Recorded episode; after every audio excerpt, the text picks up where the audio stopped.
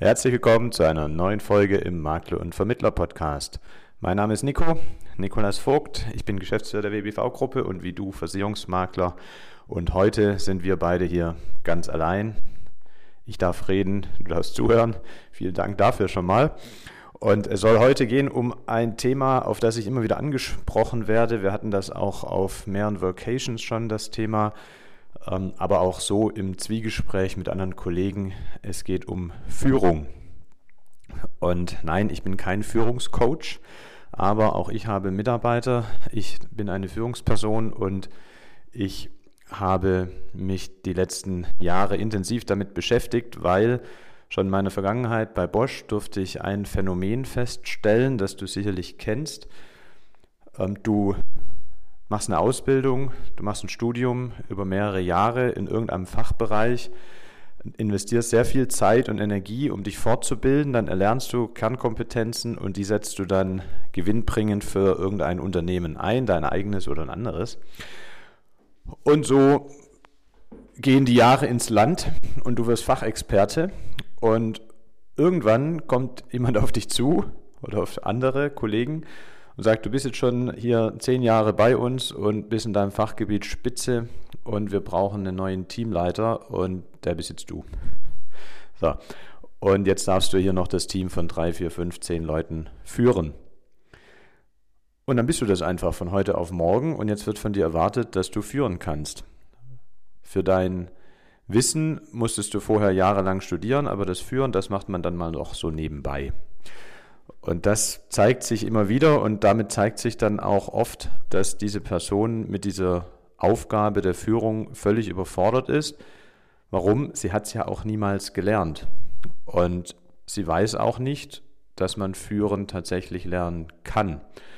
Und dass man sich damit auch genauso fachlich auseinandersetzen kann, wie man sich mit seinem sonstigen Fachgebiet auseinandersetzt. Und da möchte ich einfach ein paar Ideen mit dir teilen, ein paar Gedanken, ein paar Erkenntnisse, die ich hatte die letzten Jahre, die mich zu einer besseren Führungsperson gemacht haben, und zwar messbar.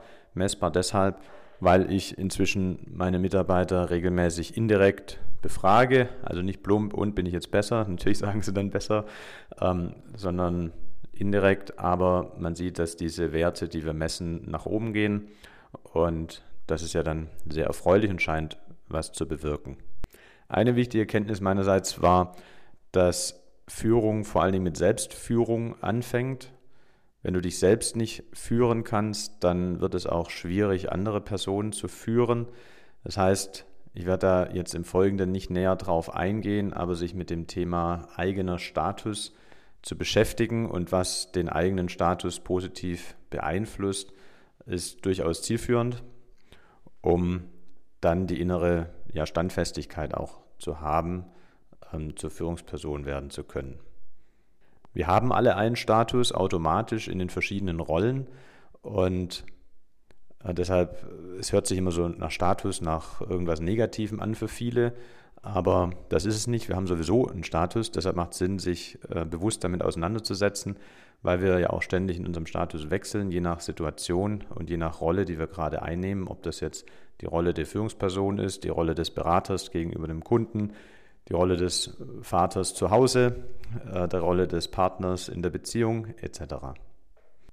Viele assoziieren mit dem Thema Führung diese Management-by-Thematik. Management by Participation, Management by System, Management by Objectives. Management by Results. Ähm, oder dann auch die, es gibt ja viele ähm, ja, lustige Varianten davon. Ne? Management by Nena, nach dem Motto irgendwo, irgendwann. Ähm, oder Management by Titanic, perfekt geplant und abgesoffen. Management by Jeans, an allen entscheidenden Stellen eine Niete, etc. Da, das ist nicht gemeint mit Führung, sondern das impliziert ja, es gäbe eine Technik, die man über alle drüber stülpen könnte und das genau der Ansatz, der falsch ist, meines Erachtens, sondern es geht ja um Menschen und jeder Mensch ist anders. Jeder Mensch, der ins Unternehmen kommt, bringt andere Voraussetzungen mit, hat andere Hintergründe und andere Fähigkeiten und die dann alle gleich zu behandeln mit einer Führungstechnik, äh, muss ja gegen die Wand fahren. Sondern der erste Schritt wäre eben, sich damit auseinanderzusetzen. Welche Grundvoraussetzungen bringt denn diese Person mit? Also welches ist der richtige Führungsstil für sie? Und da hilft es, wenn man ein Schema hat, an dem man sich orientieren kann. Und ich habe da ein sehr schönes Schema kennengelernt ähm, bei Stefan Mehrath. Äh, kleine Buchempfehlung an der Stelle. Äh, das Buch heißt Dein Wille geschehe von Stefan Mehrath. Er beschäftigt sich mit dem Thema Führung und ähm, der folgende ja, Kategorisierung von Führungsstilen ähm, habe ich dem Buch entnommen und daran orientiere ich mich. Also es, ist, es sind fünf Führungsstile werden unterschieden und der erste Führungsstil wäre ähm, historisch gesehen äh, früher weit verbreitet die Führung mit Zwang, ne, mit äh, Butterbrot und Peitsche, Zuckerbrot heißt Mit der Peitsche haben die Ägypter die Sklaven dazu gebracht, dass sie Pyramiden bauen. Also man kann mit Zwang schon einiges erreichen. Heutzutage sicherlich als normaler Führungsstil eher veraltet. Und damit kommt man dann zum Führungsstil Nummer zwei. Das ist das Führen mit Prozessen und Aufgaben. Da wäre ein klassisches Beispiel zum Beispiel McDonald's. Dort gibt es sicherlich, ich habe da nie gearbeitet, aber ich stelle es mir so vor, ein dickes Handbuch und da steht, oder eine App, steht jeder Handgriff genau drin, was den Vorteil hat, dass das Produkt eine immer gleichbleibende Qualität hat, ob man die jetzt mag oder nicht, das ist ja egal, aber sie ist weltweit identisch. Und dadurch kann, bin ich natürlich in der Lage, Personen einzustellen, die wenig Vorkenntnisse haben und die führen einfach stupide die genauen Vorgaben aus und dann ähm, habe ich das Ergebnis. Ist auch sehr gut zu messen, natürlich dann ja immer genau messen kann, welcher Handgriff wurde äh, erledigt und wenn Fehler passiert, welcher wurde eben nicht erledigt oder falsch erledigt. Es führt dann allerdings führt der Führungsstil an seine oder kommt an seine Grenzen, wenn sich die Umgebung zu schnell ändert. Also wenn ich eine immer gleichbleibende Sache habe, die Leute kommen rein, wollen was zu essen, dann kann ich das immer gleich zubereiten. Aber äh, wenn ich jetzt zum Beispiel äh, vorgebe, frage immer, ob es noch eine Apfeltasche dazu sein darf. Und jetzt kommt jemand rein und sagt, ich hätte gerne einen Big Mac und eine Apfeltasche. Was mache ich dann? Soll ich jetzt immer noch fragen, ob er eine Apfeltasche dazu haben darf oder nicht? Da brauche ich jetzt schon wieder einen Mitarbeiter, der mitdenkt. Und da kommen wir dann schon zum Führungsstil Nummer drei. Das wäre dann das Führen mit Zielen. Also ich gebe dann nur noch vor, wo will ich denn hin? Zumindest mal im im Grundsätzlichen.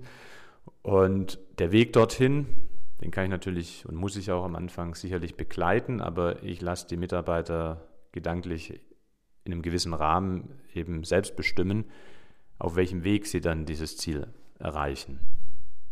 Das kenne ich noch aus meinen Einblicken bei Banken.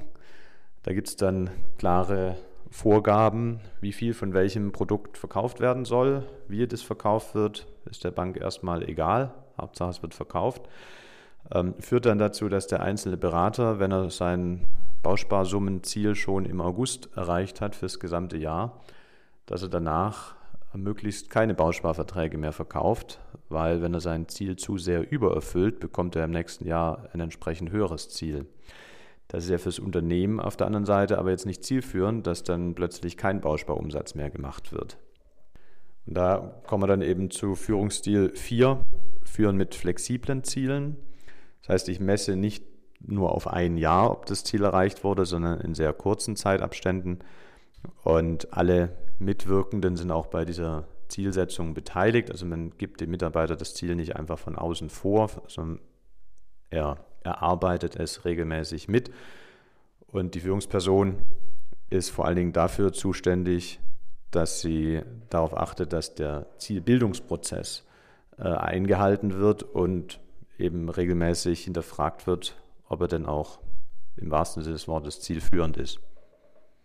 Und der fünfte und höchste Führungsstil, wenn man so möchte, wäre dann die emotionale Führung mit Sinn.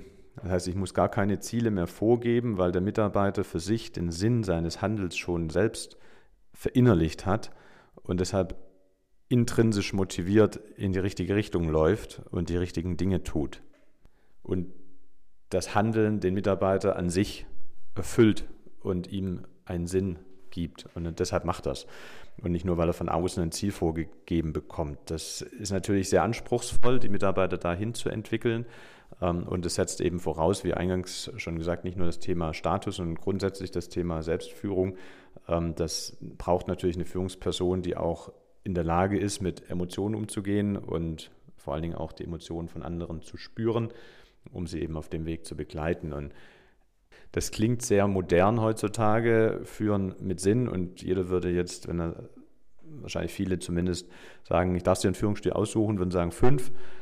Ähm, weil es einfach in die heutige Zeit zu passen scheint, aber es erfordert eben sehr viel Klarheit im Denken, im Fühlen, im Handeln. Ähm, ein, ein, zwangloses Agieren und das kann ich nicht mit jedem Mitarbeiter machen. Und wenn ich jetzt als Führungsperson einfach hergehe und sage, weil ich jetzt den Führungsstil 5 für am coolsten halte, wende ich den jetzt an, dann und die Mitarbeiter sind das aber nicht gewohnt, sondern kennen zum Beispiel nur Führen mit Prozessen und Aufgaben, äh, dass sie dann einfach überfordert sind und gar nichts mehr funktioniert. Und jetzt beginnt eben der Charme dieser Klassifizierung, äh, dass ich mir erstmal anschaue, wo kommt denn der Mitarbeiter her, nach welchem Stil wurde er denn früher geführt, was kennt er bisher und wo möchte ich hin. Ich muss auch überlegen, welches Führungsstil passt auf die Aufgabe am besten. Also jetzt in der Buchhaltung mit flexiblen Zielen zu führen oder, oder mit äh, emotional, mit nach Sinn ist wahrscheinlich nicht so zielführend, sondern da macht eine Führung mit Prozessen und Aufgaben schon sehr viel mehr Sinn, während das im Vertrieb eben nicht so optimal ist. Im Innendienst vielleicht dann schon wieder. Also ich muss einmal mir die die Aufgabe anschauen, welchen idealen Führungsstil erfordert diese Aufgabe oder was wäre da ideal für. Ich muss mir angucken, wo steht der Mitarbeiter heute in seiner Entwicklung und wo hätte ich ihn gerne, nämlich im Führungsstil, der passend zu der Aufgabe ist. Und dann aber auch die Bereitschaft des Mitarbeiters einholen, dass er sich überhaupt entwickeln möchte. Es kann Mitarbeiter geben, die möchten einfach nur äh, mit klaren Prozessen und Aufgaben geführt werden, die möchten sich überhaupt nicht in Richtung zum Beispiel ähm, Führung mit Zielen dann weiterentwickeln. Und dann äh, ist es wie wenn ich am Gras ziehe, das wächst dadurch nicht schneller. Ähm, also da ist eine offene Kommunikation mit dem Mitarbeiter wichtig, äh, den Mitarbeiter auch darüber aufzuklären, ähm, wie man, was es für Führungsstile gibt, wie man äh, führen möchte, wo man in welcher Aufgabe eigentlich mit welchem Führungsstil führen möchte und mit den Mitarbeitern darüber zu sprechen, ob sie sich denn dahin entwickeln können und was sie dafür brauchen. Und auch wenn es einen idealen äh, Wunschführungsstil du selber hast für eine Aufgabe, für eine Position, äh, dann musst du trotzdem in der Lage sein, flexibel in diesen Führungsstilen zu agieren. Das heißt, wenn äh, ähm, du zum Beispiel Führen mit Zielen für eine Aufgabe definiert hast und das funktioniert nicht, dann musst du einen Schritt zurückgehen und wieder mit Prozessen und Aufgaben führen, um dann wieder einen neuen Versuch starten zu können oder eben auch in einer Notlage und Zwang, äh, plötzlichen Situation dann mal im Zweifel auf Zwang äh, zurückzugehen. Also Zwang kann dann eben auch Androhung von Strafen beinhaltet es ja, also im Zweifel, auch Androhung von Kündigung. Also ich muss als Führungskraft in der Lage sein, ähm, alle Führungsstile, die ich im Unternehmen möchte, auch selber führen zu können. Und die bauen aufeinander auf. Das heißt, ich kann nicht einfach reinspringen und sagen, ich fange jetzt einfach gleich mit emotionaler Führung an, sondern ich muss mich selber erstmal darüber entwickeln, von 1 nach 5 und auch die Mitarbeiter von 1 nach 5. Ich kann nicht von 1 nach 4 gleich springen, sondern muss Schritt für Schritt das durchlaufen. Das ist der Grundgedanke hinter diesem System der fünf Führungsstile. Ähm, ich habe ihn jetzt in der Praxis angewendet, schon viele Monate und es funktioniert. Ich kann es deshalb empfehlen, sich damit mal zu beschäftigen. Es gibt noch natürlich weitere Aspekte von Führung, geht auch um das Thema Leitbildentwicklung und, und Referenzbild und äh, Unternehmenskulturentwicklung ähm, oder auch um die Bereiche, was beinhaltet eigentlich Führung. Ähm, das fängt ja schon bei der Teamzusammensetzung an. Also natürlich gibt es weitere Aspekte, das würde aber den Rahmen so einer Podcast-Folge sicherlich sprengen und Deshalb ein Aspekt mit den fünf Führungsstilen hier einmal skizziert. Ich hoffe, es hat dir ein bisschen Inspiration gebracht, dich mal gedanklich wirklich äh, ja, mal zu reflektieren, wie du denn selbst führst, ob du alle gleich behandelst oder unterschiedlich und ob das intuitiv erfolgt ist und ob du mit einem Bewusstmachen äh, des Führungsstils, ob das vielleicht hilft, weil was ich weiß, ist, dass auf jeden Fall viele von euch eine Herausforderung damit haben, weil man einfach vor die Tatsache gestellt wird, so jetzt darfst du führen, weil ich brauche halt einen Mitarbeiter und das aber eigentlich nie gelernt hat. Ich wünsche euch ganz viel Erfolg dabei. Ich freue mich auf Rückmeldungen. Schreibt mal gerne deine Erfahrungen mit dem Thema Führung. Lass uns eine Nachricht zukommen bei Facebook, bei Instagram oder einfach per E-Mail. Und natürlich freuen sich der Thorsten und ich auch über eine Bewertung bei Spotify.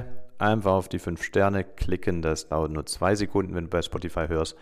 Oder wenn du auf dem Apple-Gerät hörst, bei Apple Podcast eine Rezension zu schreiben ein paar freundliche Worte, wie du unseren Podcast findest, ob er dir was bringt. Das motiviert uns ungemein, hier für dich kostenfrei Content zu liefern. Und wenn du bis hierhin dran geblieben bist, ganz herzlichen Dank. Ich wünsche dir einen wunderschönen Tag und bis zur nächsten Folge. Hau rein.